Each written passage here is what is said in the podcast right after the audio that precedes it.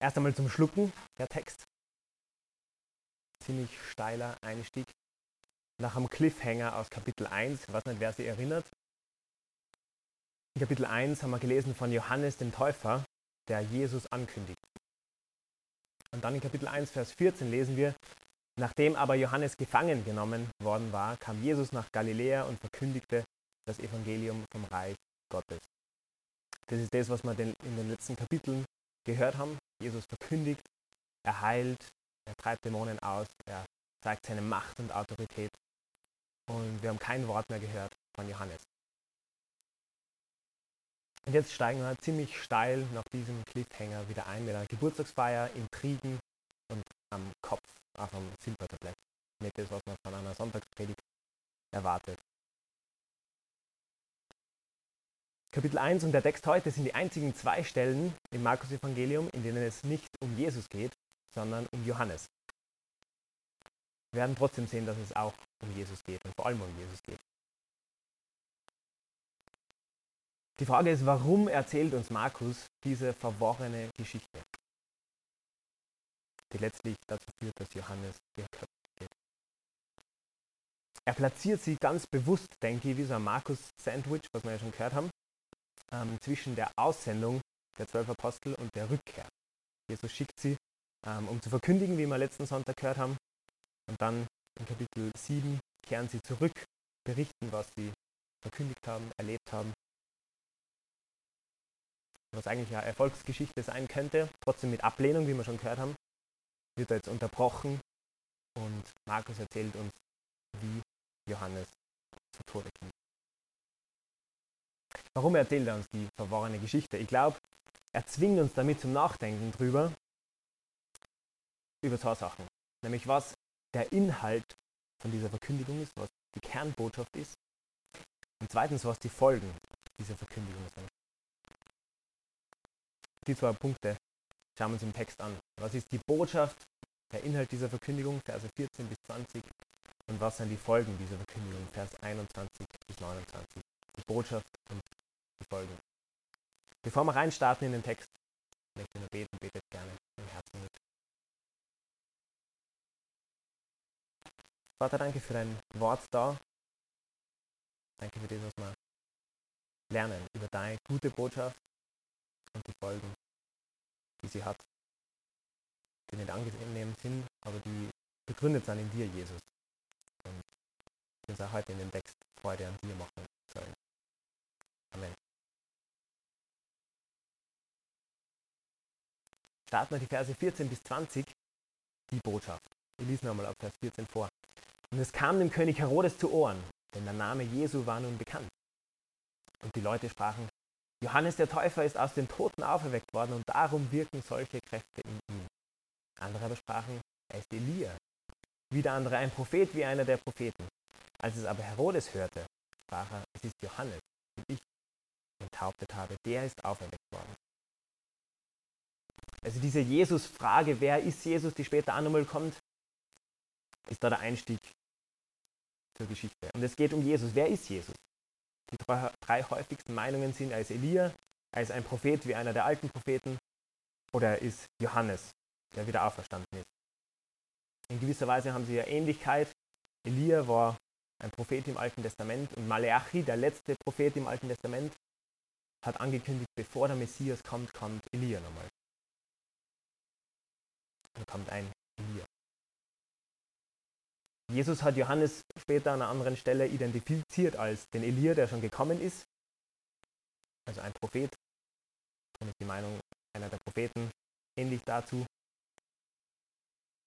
Und Herodes sagt, es ist Johannes, der wieder auferstanden ist.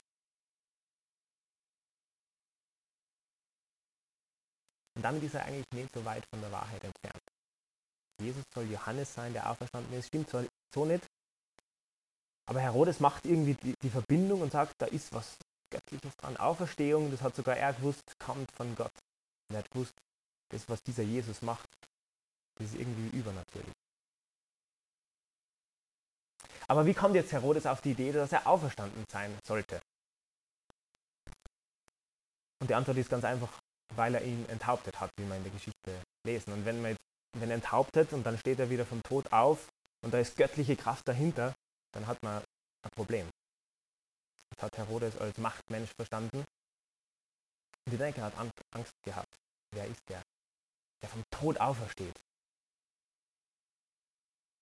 Und er wird dementsprechend sein Erzfeind. Und die ganze Geschichte rollt Markus jetzt auf und erklärt uns detailliertest, wie es dazu gekommen ist. Vers 17. Denn er, Herodes, hatte ausgesandt und Johannes ergriffen und ins Gefängnis geworfen. Um der Herodias willen, der Frau seines Bruders Philippus, denn er hatte sie geheiratet. Johannes hat in Kamelhahn gekleidet, Heuschrecken essend, Leute getauft. Man kann uns vorstellen, Herodes schickt eine Armee, eine Armeegruppe hin, nimmt ihn gefangen, wirft ihn ins Gefängnis mit völliger Übermacht. Und warum? Jetzt wird es langsam kompliziert und dann muss ich einen kurzen Überblick geben zu Herodes Familie, die kompliziert ist, halte fest. Dieser Herodes, um den es da geht, ist Herodes Antipas. Das war der Sohn von Herodes dem Großen, den wir kennen als den Kindermörder von Bethlehem. Und dieser Herodes der Große hat zehn Frauen gehabt, dementsprechend viele kleine Herodeskinder. Und einige davon hat er umgebracht, aber an vier von denen ähm, hat er nach seinem Tod in seinem Testament sein Reich aufgeteilt auf vier Viertel. Und anders als eben Herodes der Große hat Herodes Antipas nicht den Titel König bekommen, sondern Tetrach, also Herrscher eines Viertels. So ein kleiner Viertelkönig. Das war Herodes. Eine Marionette von Rom und dem Kaiser, eine falsche, eine falsche Bewegung und der wäre weg vom Fenster gewesen. Ist später passiert.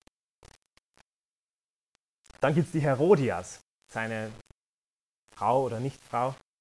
Das war seine Nichte und gleichzeitig seine Schwägerin, also Frau seines Bruders. Und die Geschichte war jetzt folgende, dass Herodes und Herodias sich auf eine Reise nach Rom verliebt haben. Dann hat die Herodias sie von ihrem Mann, dem Bruder von Herodes Antipas, ähm, getrennt.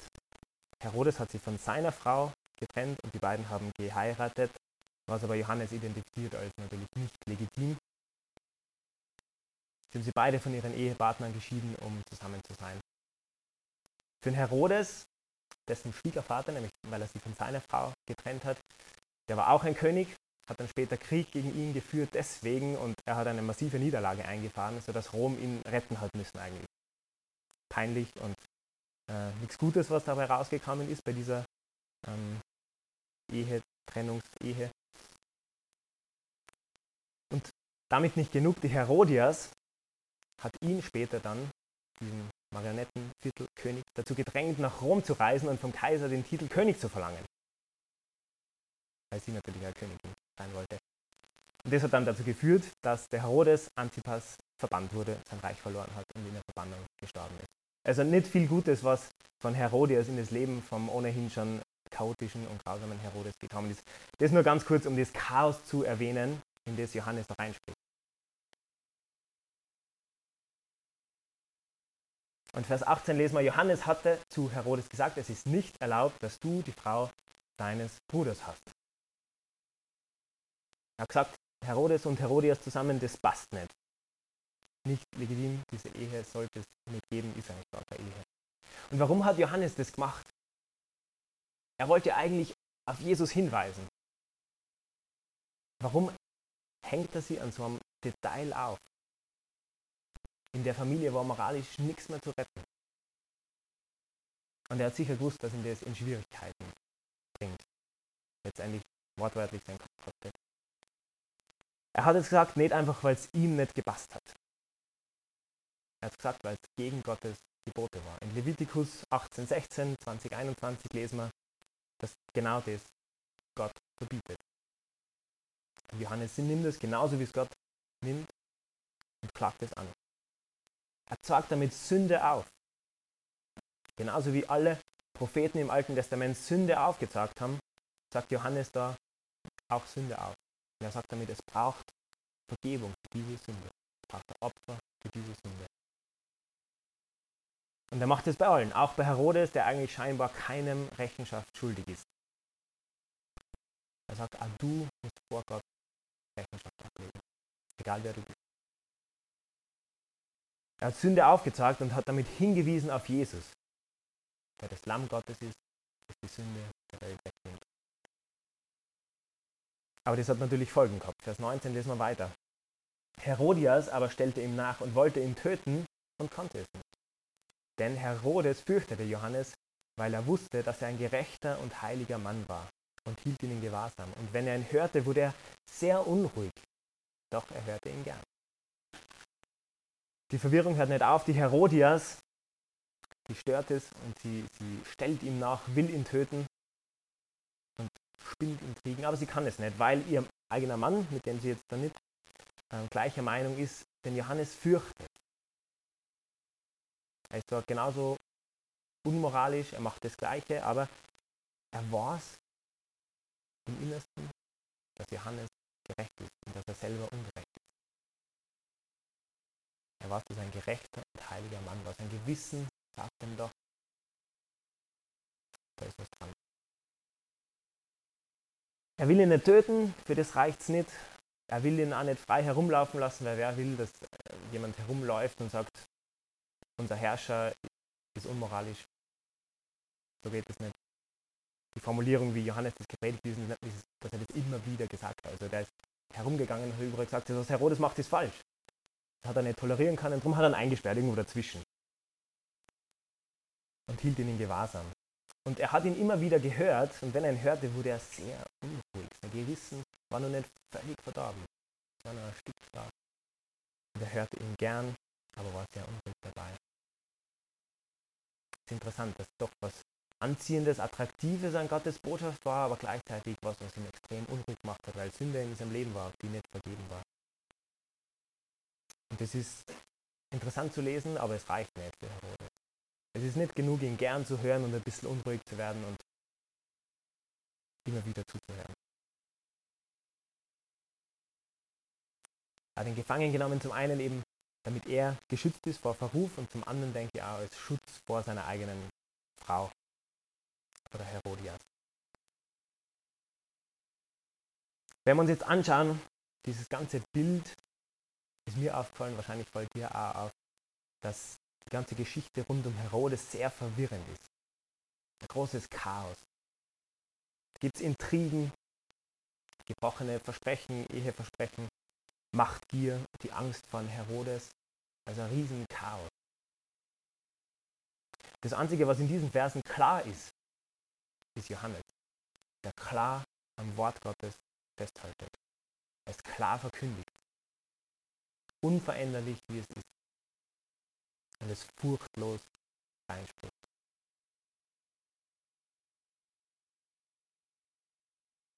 Johannes verkündigt die Wahrheit aus Gottes Wort im Chaos und in der Lüge der Welt. Da können wir kurz nachdenken über unsere Verkündigung. Wie verkündigen wir Gottes Wort? Verkündigen wir es klar, halten wir fest am unveränderlichen Wort Gottes. Wir furchtlos, wir es hinaustragen in einer Welt, die chaotisch ist und voller Lüge.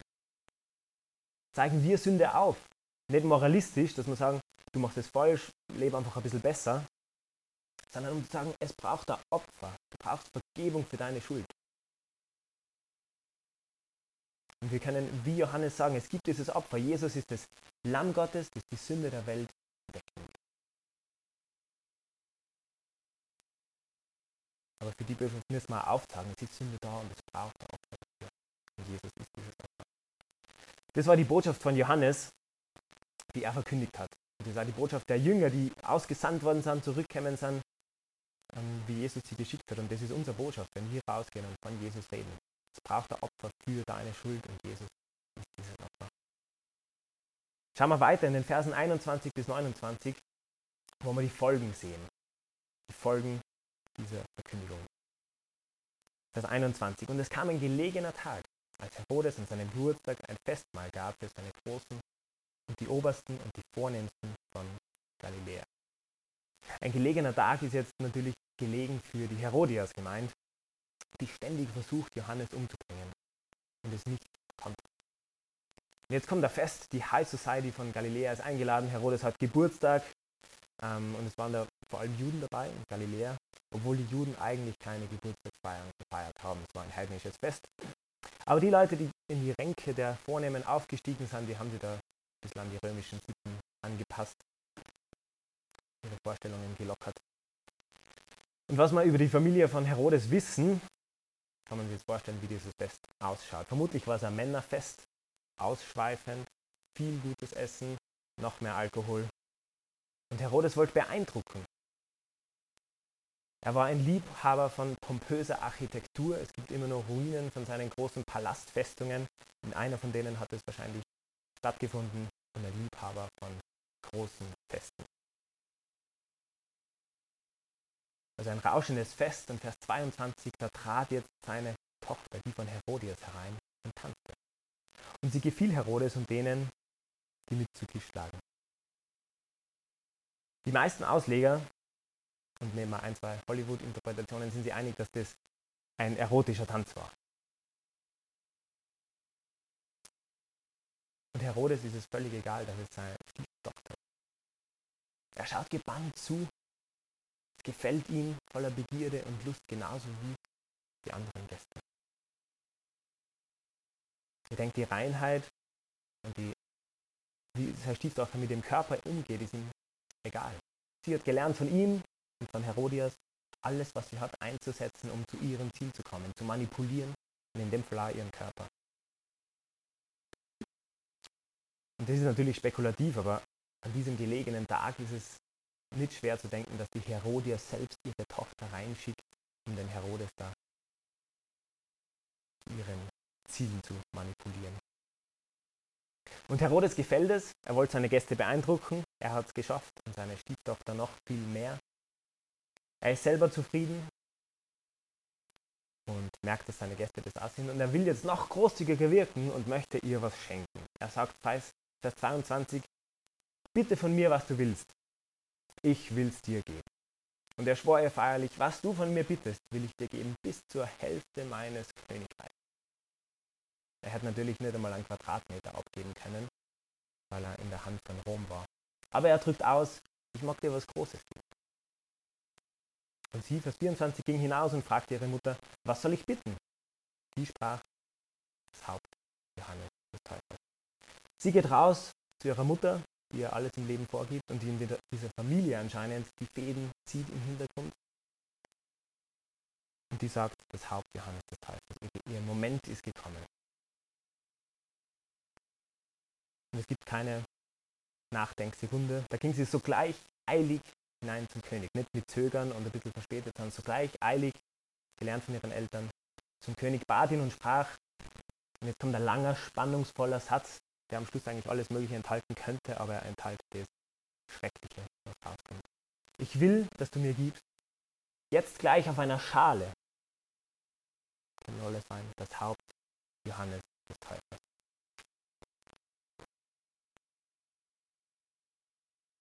Vers 26 und der König wurde sehr betrübt. Doch wegen der Eide und derer, die mit ihm zu Tisch lagen, wollte er sie nicht abweisen. Er war betrübt, er wollte Johannes nicht umbringen. Er hat gewusst, ist eine große Ungerechtigkeit, diesen gerechten Mann umzubringen. Er hat ihm in manchem gehorcht, er hat ihm gern zugehört. Er wusste, er ist ein heiliger Mann. Er wusste, es ist falsch, ihn zu töten. Aber wegen der Eide wollte das tun, was er versprochen hat. Diesem Herodes, dem die Reinheit seiner Stieftochter egal war, der von seinem Vater gelernt hat, hunderte Kinder umzubringen, um seine Position nicht zu gefährden, der über Leichen ging, um seine Ziele zu erreichen, dem sind jetzt seine Eide wichtig. Aber wir sehen, um was es wirklich geht, um derer Willen, die mit ihm zu Tisch lagen. Und war die Meinung der Menschen wichtiger? Und war wichtiger, diesen Menschen zu gefallen und sie zu beeindrucken.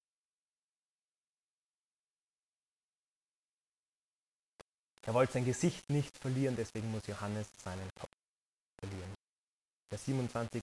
Und alsbald schickte der König den Henker hin und befahl, das Haupt des Johannes herzubringen. Der ging hin und enthauptete ihn im Gefängnis und trug sein Haupt herbei auf einer Schale und gab es dem Mädchen und das Mädchen gab es seiner Mutter.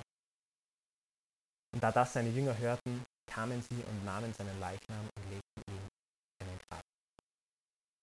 Es wird so nebenbei beiläufig erzählt, Herodes lässt Johannes köpfen, als wäre es ganz normal an der Tagesordnung und seinen Kopf lässt auf ein Silbertablett reinbringen zur Geburtstagsfeier als Attraktion Attraktion. Und ich bin mir sicher, die Leute haben es geliebt. Belustigung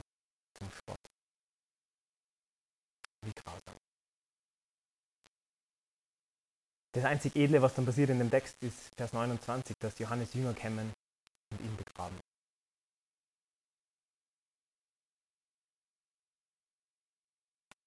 Was machen wir mit der Geschichte? Johannes Tod war kein Heldentod, um es mal zusammenzufassen. Es war zwar die Folge seiner treuen Verkündigung von Gottes Wort, er hat daran festgehalten.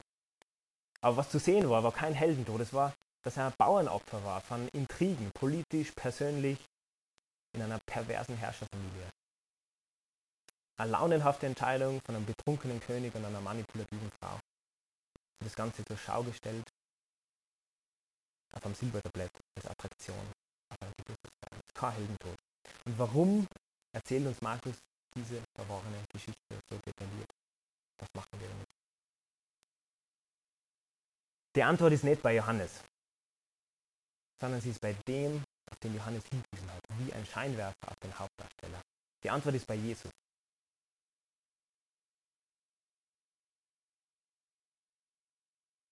Erstens sagt uns Johannes als Vorschau, als größte Prophetie Jesu Opfertod.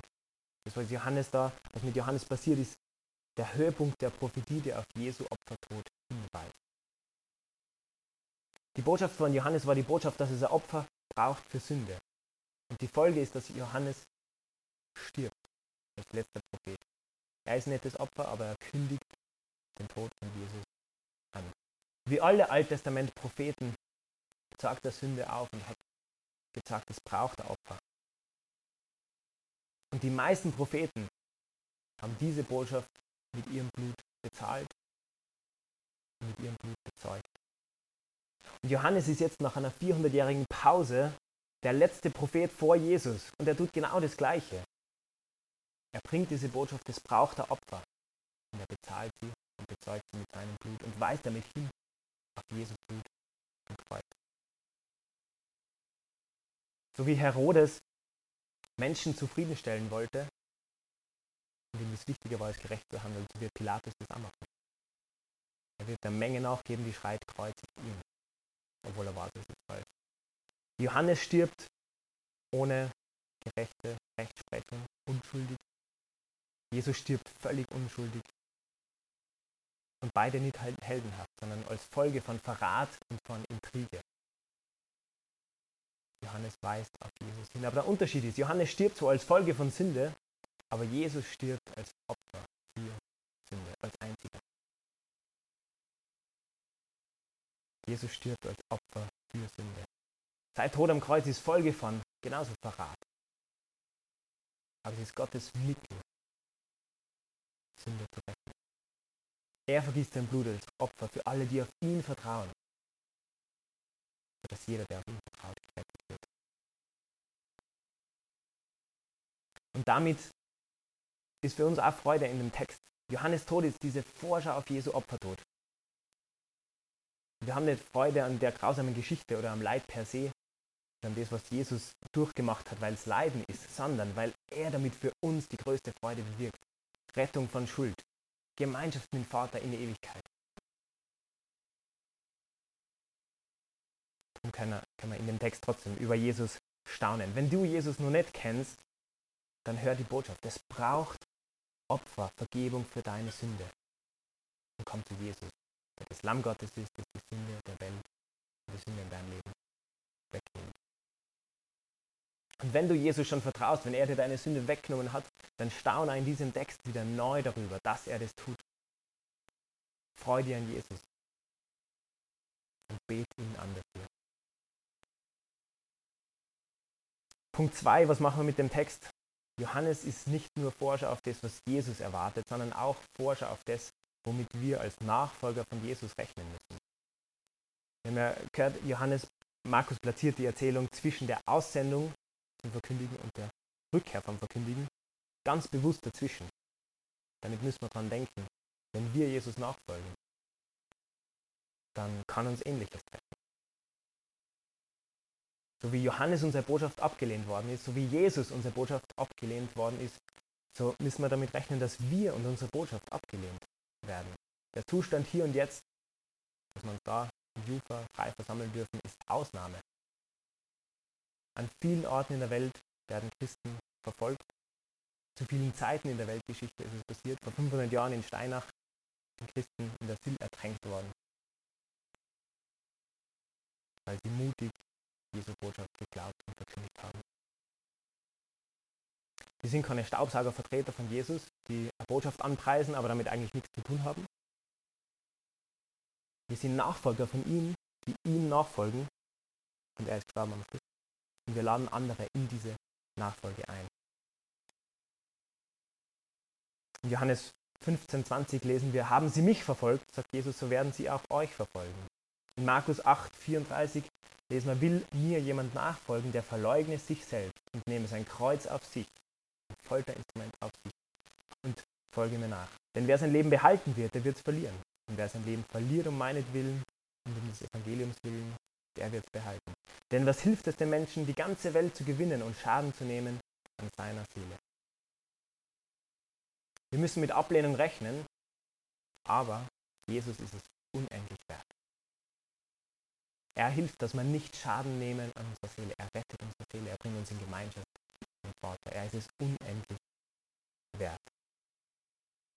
Der Missionar Jim Elliot ist im Urwald dabei gestorben, Jesu Botschaft zu verkündigen, auch nicht heldenhaft. Er hat gesagt, der ist kein Narr, der hingibt, was er nicht behalten kann, um zu gewinnen, was er nicht verlieren kann. Jesus ist es wert, alles zu verlieren, um ihn zu gewinnen.